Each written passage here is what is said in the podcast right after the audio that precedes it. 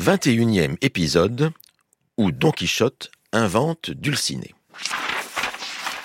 Dulcinée. Dulcinée est nommée partout dans le roman. Elle obsède Don Quichotte. Ma Dulcinée. Tout ce qu'il fait, il le fait pour elle, pour lui démontrer son amour et plus encore sa dévotion. À qui dédierais-je mes exploits si ce n'est à la dame de mon cœur? Et pourtant, on ne la voit jamais. Elle est littéralement la dame des pensées de Don Quichotte, puisqu'elle n'existe effectivement que dans ses pensées. Lorsque Don Quichotte, au début de l'histoire, décide de devenir chevalier, il lui faut une bien-aimée, ainsi qu'à tout héros de roman qui se respecte. Comme il y a dans le village voisin une paysanne dont il s'est vaguement entiché, quoiqu'elle-même n'en ait jamais rien su, il décide de la choisir pour dame. Elle s'appelle Aldonza Lorenzo. Il la baptise Dulcinée pour la beauté du nom qui sonnera bien dans le roman qu'il souhaite vivre. Et comme elle habite dans le village du Toboso, elle s'appellera Dulcinée du Toboso. Oh, Toboso, dis-tu, joli village Toboso, nom chéri entre tous les noms. Et voilà comment naît l'héroïne à la fois la plus célèbre et paradoxalement la plus invisible de toute l'histoire de la littérature. À vous donc, aimable et bien aimante Dulcinée, la plus blonde, la plus pure, je dédie chacun de mes exploits à venir. Cette idée de la dame parfaite, Don Quichotte la défendra en effet contre toutes les objections venues de la réalité. Parvenu dans la montagne de la Sierra Morena, il charge son écuyer d'apporter une lettre à Dulcinée. Mais Sancho tombe des nues lorsqu'il apprend que celle qu'il croyait une princesse s'appelle en fait Aldonza Lorenzo. Comment? Madame Dulcinée du Toboso, c'est Aldonza Lorenzo? Elle-même. Et elle mérite bien d'être souveraine de tout l'univers. Mais je la connais bien. Et je peux vous assurer qu'elle lance une barre de fer aussi loin que le gaillard le plus robuste du pays. Tu Dieu Ça c'est une fille comme on n'en fait plus. Bien plantée, forte comme un taureau, capable de donner un coup de main à n'importe quel chevalier, errant ou pas qu'il l'aurait pour dame. C'est qu'elle est solide la garce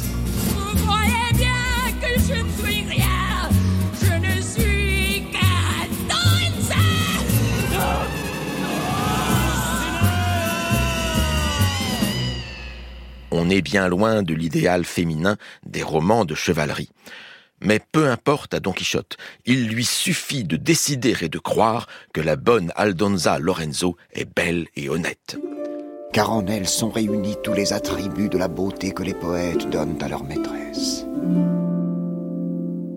Décider, s'en tenir à cette décision, organiser toute sa vie en fonction de ce choix fondateur. L'amour de Don Quichotte pour Dulcinée relève d'une conversion totale, d'un pur acte de l'esprit par lequel tout à coup l'existence prend sens et cohérence. On est ici dans l'ordre de la religion, mais d'une religion librement choisie par le fidèle. Quant à moi, je vais aller me recueillir un instant et dédier à Dulcinée ce nouvel exploit. À partir de là, tout est possible. À l'instar de ses héros préférés, Don Quichotte veut faire pénitence pour la dame de ses pensées en vivant nu dans la montagne et en jeûnant. Et il demande à Sancho d'assister au spectacle pour en rapporter le témoignage à Dulcinée. Pour l'amour du ciel, monsieur, ne me demandez pas de vous voir tout nu. J'en aurais tellement de peine que je ne pourrais pas m'arrêter de pleurer. Si vous tenez vraiment à ce que je vois quelques-unes de vos extravagances, faites-les tout habillées et très courtes. Peine perdue. Don Quichotte enleva aussitôt ses chausses et resta en chemise. Puis, sans crier gare, il fit deux sauts en l'air, puis deux culbutes, la tête en bas, les pieds vers le ciel. Ce qui découvrit des choses telles que, pour ne plus les voir, Sancho tourna bride, jugeant qu'il pouvait désormais en toute impunité juger que son maître était fou. Dulcinée est une création de l'esprit, et il n'y a plus belle preuve de son existence que de faire pour elle des folies. C'est la même chose pour Dieu, mais ce sont des folies qui font moins rire.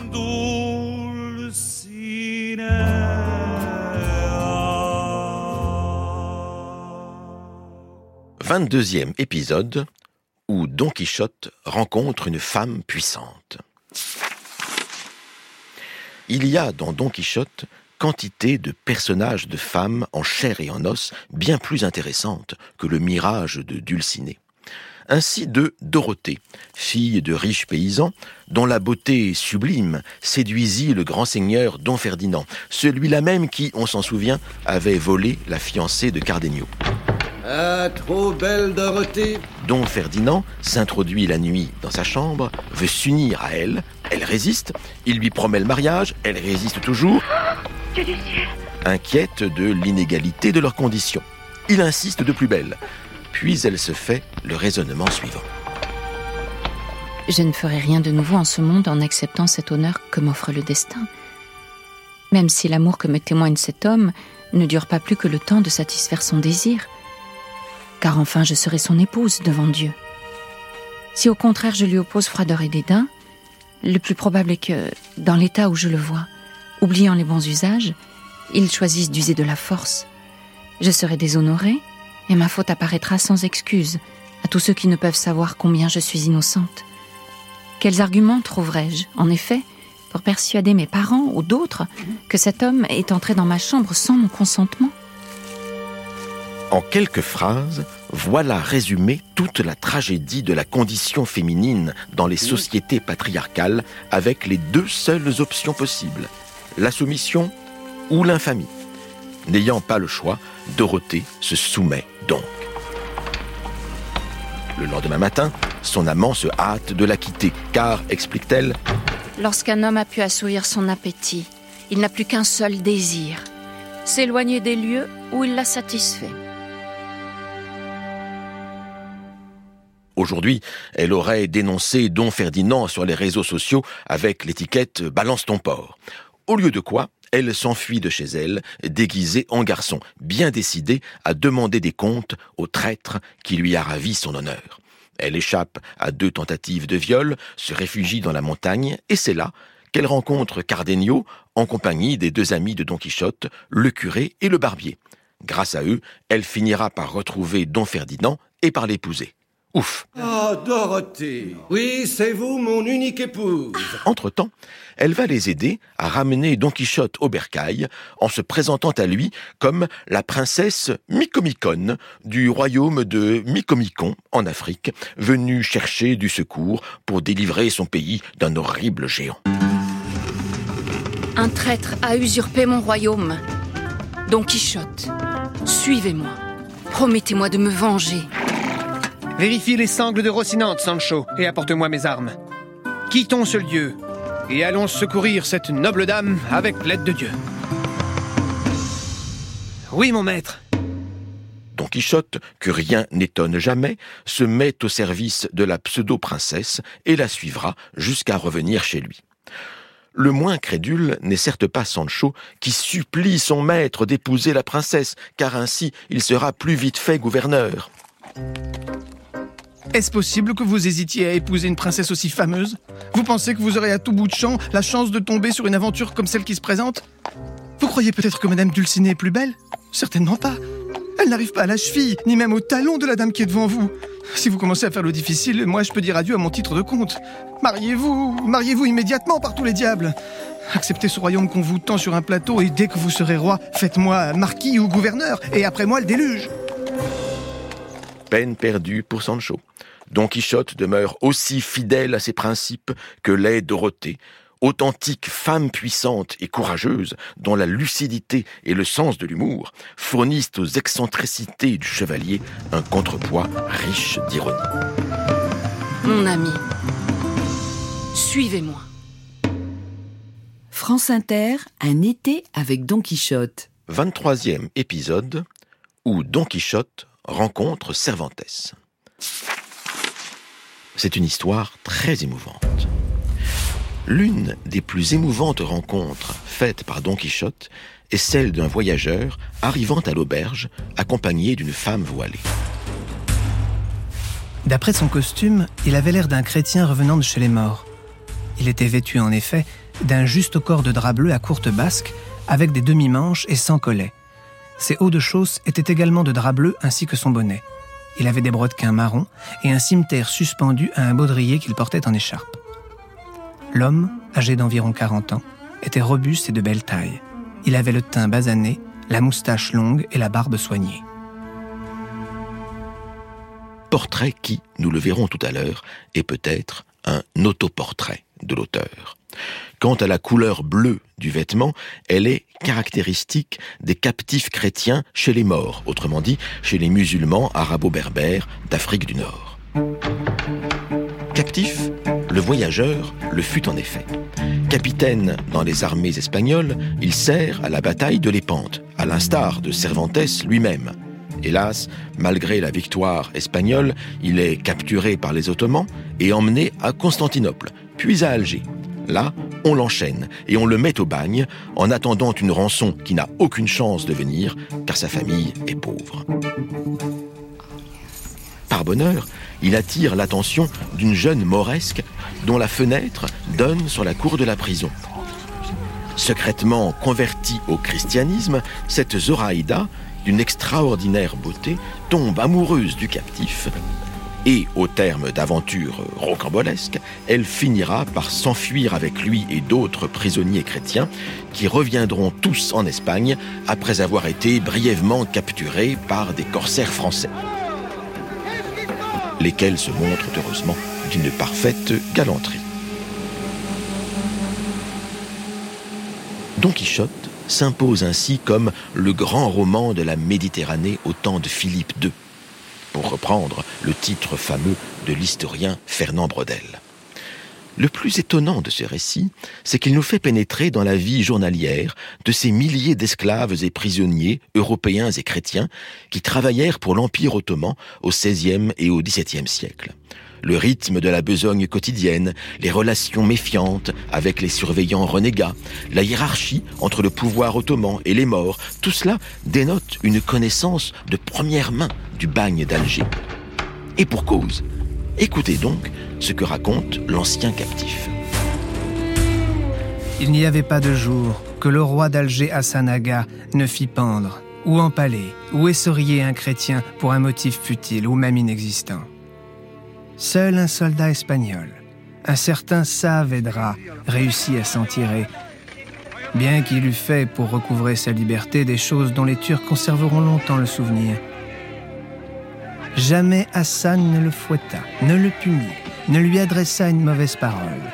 Pour le moindre de ses actes, nous redoutions tous qu'il fût empalé, et lui-même s'y attendit plus d'une fois. Si j'en avais le loisir, je vous décrirais les prouesses de ce soldat. Il y aurait matière à vous distraire et à vous étonner beaucoup plus qu'avec mon histoire.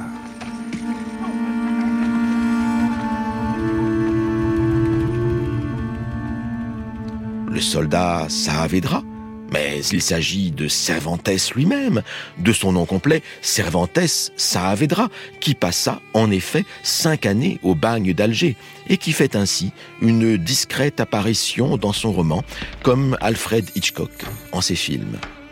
Silhouette furtive de l'auteur, dont le captif n'est que le double et le porte-voix, et qui explique soudain que tant d'émotions nous poignent encore à la lecture de cette histoire de prison et de servitude.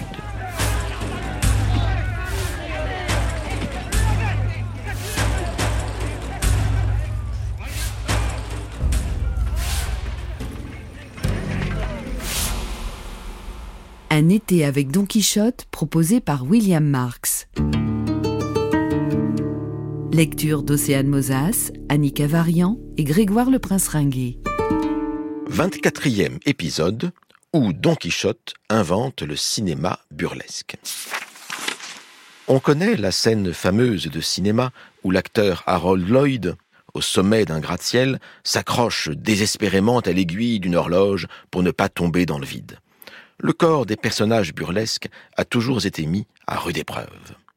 Leur ancêtre à tous n'est autre que Don Quichotte, dont les aventures à répétition font l'éternel souffre-douleur du monde, pantin désarticulé, qui manque chaque fois de périr et qui pourtant, chaque fois, se relève plus vivant que jamais. Tel le coyote des dessins animés, qui repart toujours de plus belle après avoir été aplati contre un mur ou écrasé par un train. Ainsi de cette mésaventure à l'auberge que Don Quichotte continue de prendre pour un château. La nuit venue, Il monte la garde sur son cheval quand la fille de l'aubergiste, qu'il croit une princesse, l'appelle à la fenêtre et lui demande sa main. Il se met debout sur la selle, lève le bras, mais la servante Maritorne en profite pour lui attacher solidement le poignet. Les deux femmes s'enfuient aussitôt, bien contentes du tour qu'elles viennent de jouer au pauvre chevalier. Désormais pris au piège, incapable de dégager sa main, se croyant ensorcelé et n'osant trop bouger, de peur qu'il ne prît à Rocinante l'envie de remuer. Malgré son désir de se remettre en selle, il n'avait d'autre choix que de rester debout ou de s'arracher la main. Ainsi reste-t-il toute la nuit, jusqu'à ce qu'arrivent au petit matin des cavaliers et que Rocinante veuille aller flairer l'une des juments. Mais le cheval eut à peine remué que les deux pieds de Don Quichotte glissèrent de la selle. Et notre chevalier serait tombé à terre s'il n'était resté pendu par le bras, ce qui lui causa une douleur si vive qu'il crut qu'on lui coupait le poignet ou qu'on lui arrachait le bras tout entier.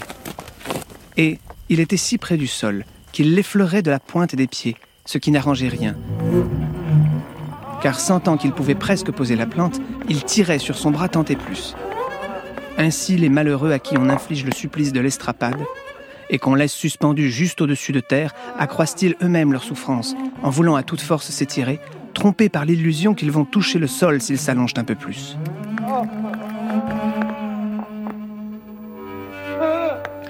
Horrible supplice infligé à Don Quichotte sans nulle autre raison que la méchanceté du monde. Tout cela finirait fort mal si Maritorne ne venait heureusement le délivrer. Épisode que nous lisons aujourd'hui non sans malaise, à l'instar de Nietzsche, qui s'étonnait de cette cruauté à l'œuvre dans le roman de Cervantes. Nous lisons aujourd'hui tout l'ouvrage avec un goût amer sur la langue, presque une torture. Et nous serions en cela très incompréhensibles et étranges pour son auteur, ainsi que pour ses contemporains, qui le lisaient en toute bonne conscience comme le plus gai des livres, presque à en mourir de rire. Voir souffrir fait du bien. Faire souffrir plus encore. Pour les cartels Voilà un rude principe, mais c'est un principe ancien, puissant, humain, trop humain. Il y aurait donc, selon Nietzsche, une véritable différence anthropologique entre le temps de Cervantes et le nôtre, plus sensible, plus amolli peut-être. Au XXe siècle, le philosophe espagnol Unamuno voyait en Don Quichotte un Christ castillan, un Christ des douleurs, comme l'est le prince Mishkin, l'idiot de Dostoïevski. Christ ou Pantin? Dans cette tension entre rire et compassion réside de fait toute la complexité du roman de Cervantes. La valeur de la littérature réside dans l'ambiguïté.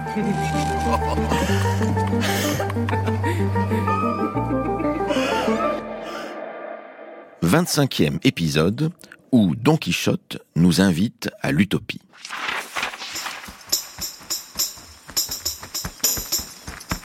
Il est trop facile de rire de Don Quichotte et de ne pas lui accorder plus d'importance qu'à un type qui se prendrait pour Napoléon.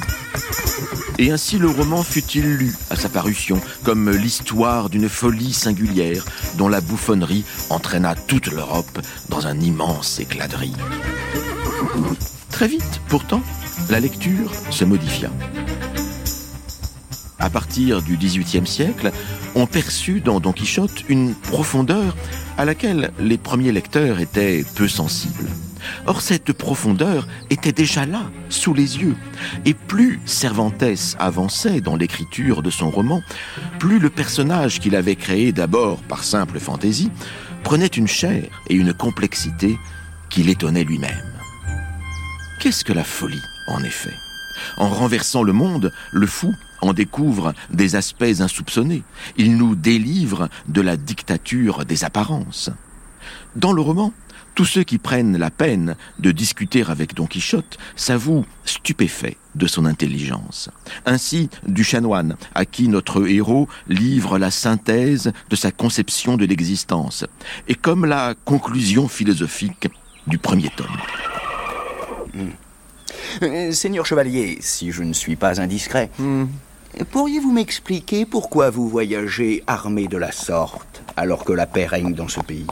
Contre son interlocuteur, qui ne voit dans les romans de chevalerie que futilités et mensonges, Don Quichotte défend la nécessité de telles fables, où un chevalier découvre, par exemple, sous un lac de poix bouillonnante, des palais féeriques. Et il conclut Croyez-moi, monsieur, lisez ces livres, comme je vous l'ai conseillé à plusieurs reprises. Vous verrez qu'ils chasseront la mélancolie dont vous pourriez être atteint et adouciront votre humeur si elle est mauvaise. Pour moi, je dirais que depuis que j'appartiens à l'ordre des chevaliers errants, je suis devenu courageux, modeste, affable, bienveillant, généreux, patient, doux, hardi, courtois, résigné au malheur, à la prison, aux enchantements.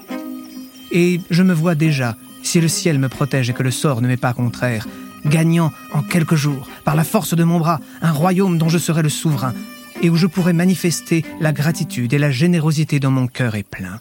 Car en vérité, monsieur, le pauvre est hors d'état de se montrer généreux avec qui que ce soit, même s'il possède au plus haut degré la vertu de charité.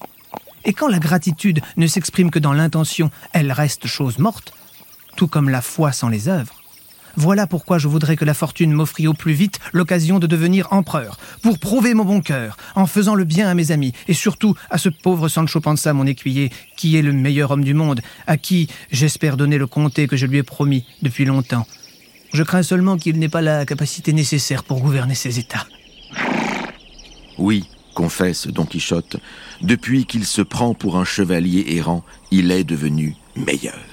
Sa folie est celle d'une bonté radicale, notait Michel Foucault. C'est une folie chrétienne qui rend capable d'endurer tous les tourments.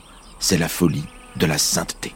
Don Quichotte, c'est au fond le personnage de la charité pure. Michel Foucault. Il y a évidemment tout le délire de grandeur chez Don Quichotte, mais il y a une sorte de, de, de délire de la bonté à l'état absolu, qui, lui, n'est pas, si vous voulez, de la folie.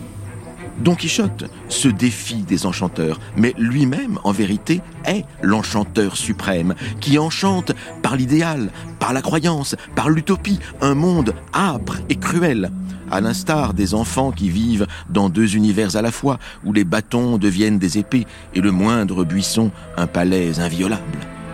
Au fond, Don Quichotte est un maître de vie. Et le critique Élie Faure, engagé en 1936 auprès des républicains espagnols, n'avait pas tort de voir dans le roman de Cervantes une sorte de cinquième évangile. Un été avec Don Quichotte proposé par William Marx. Lecture d'Océane Mosas, Annika Varian et Grégoire le Prince Ringuet. Attaché de production, Claire Tesser. Réalisation, Audrey Ripouille. Retrouvez toute la série sur franceinter.fr et sur l'application Radio France.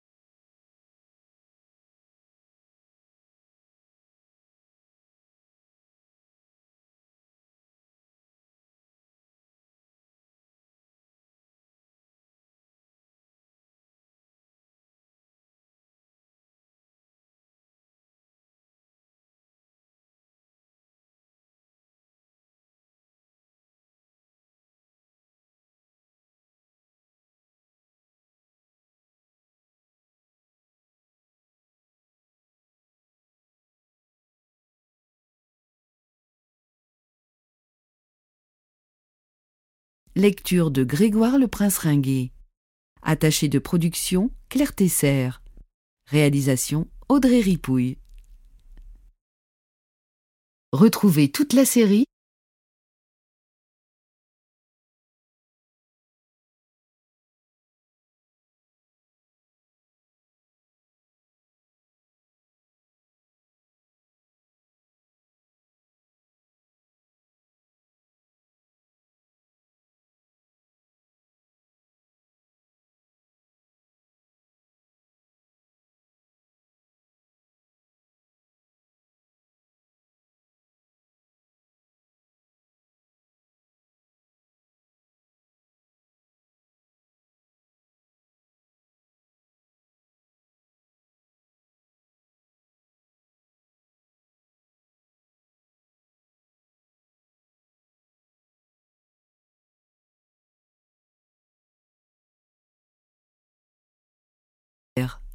Lecture d'Océane Mosas.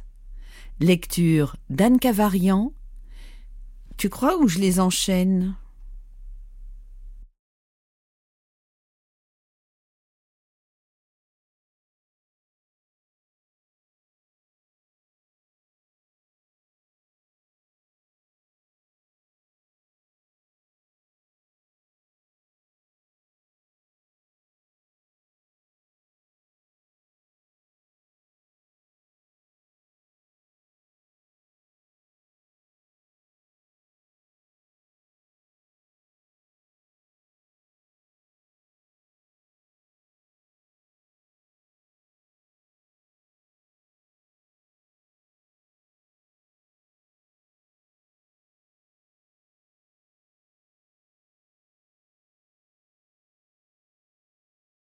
Un été avec Don Quichotte. Un été avec Don Quichotte. Un été avec Don Quichotte.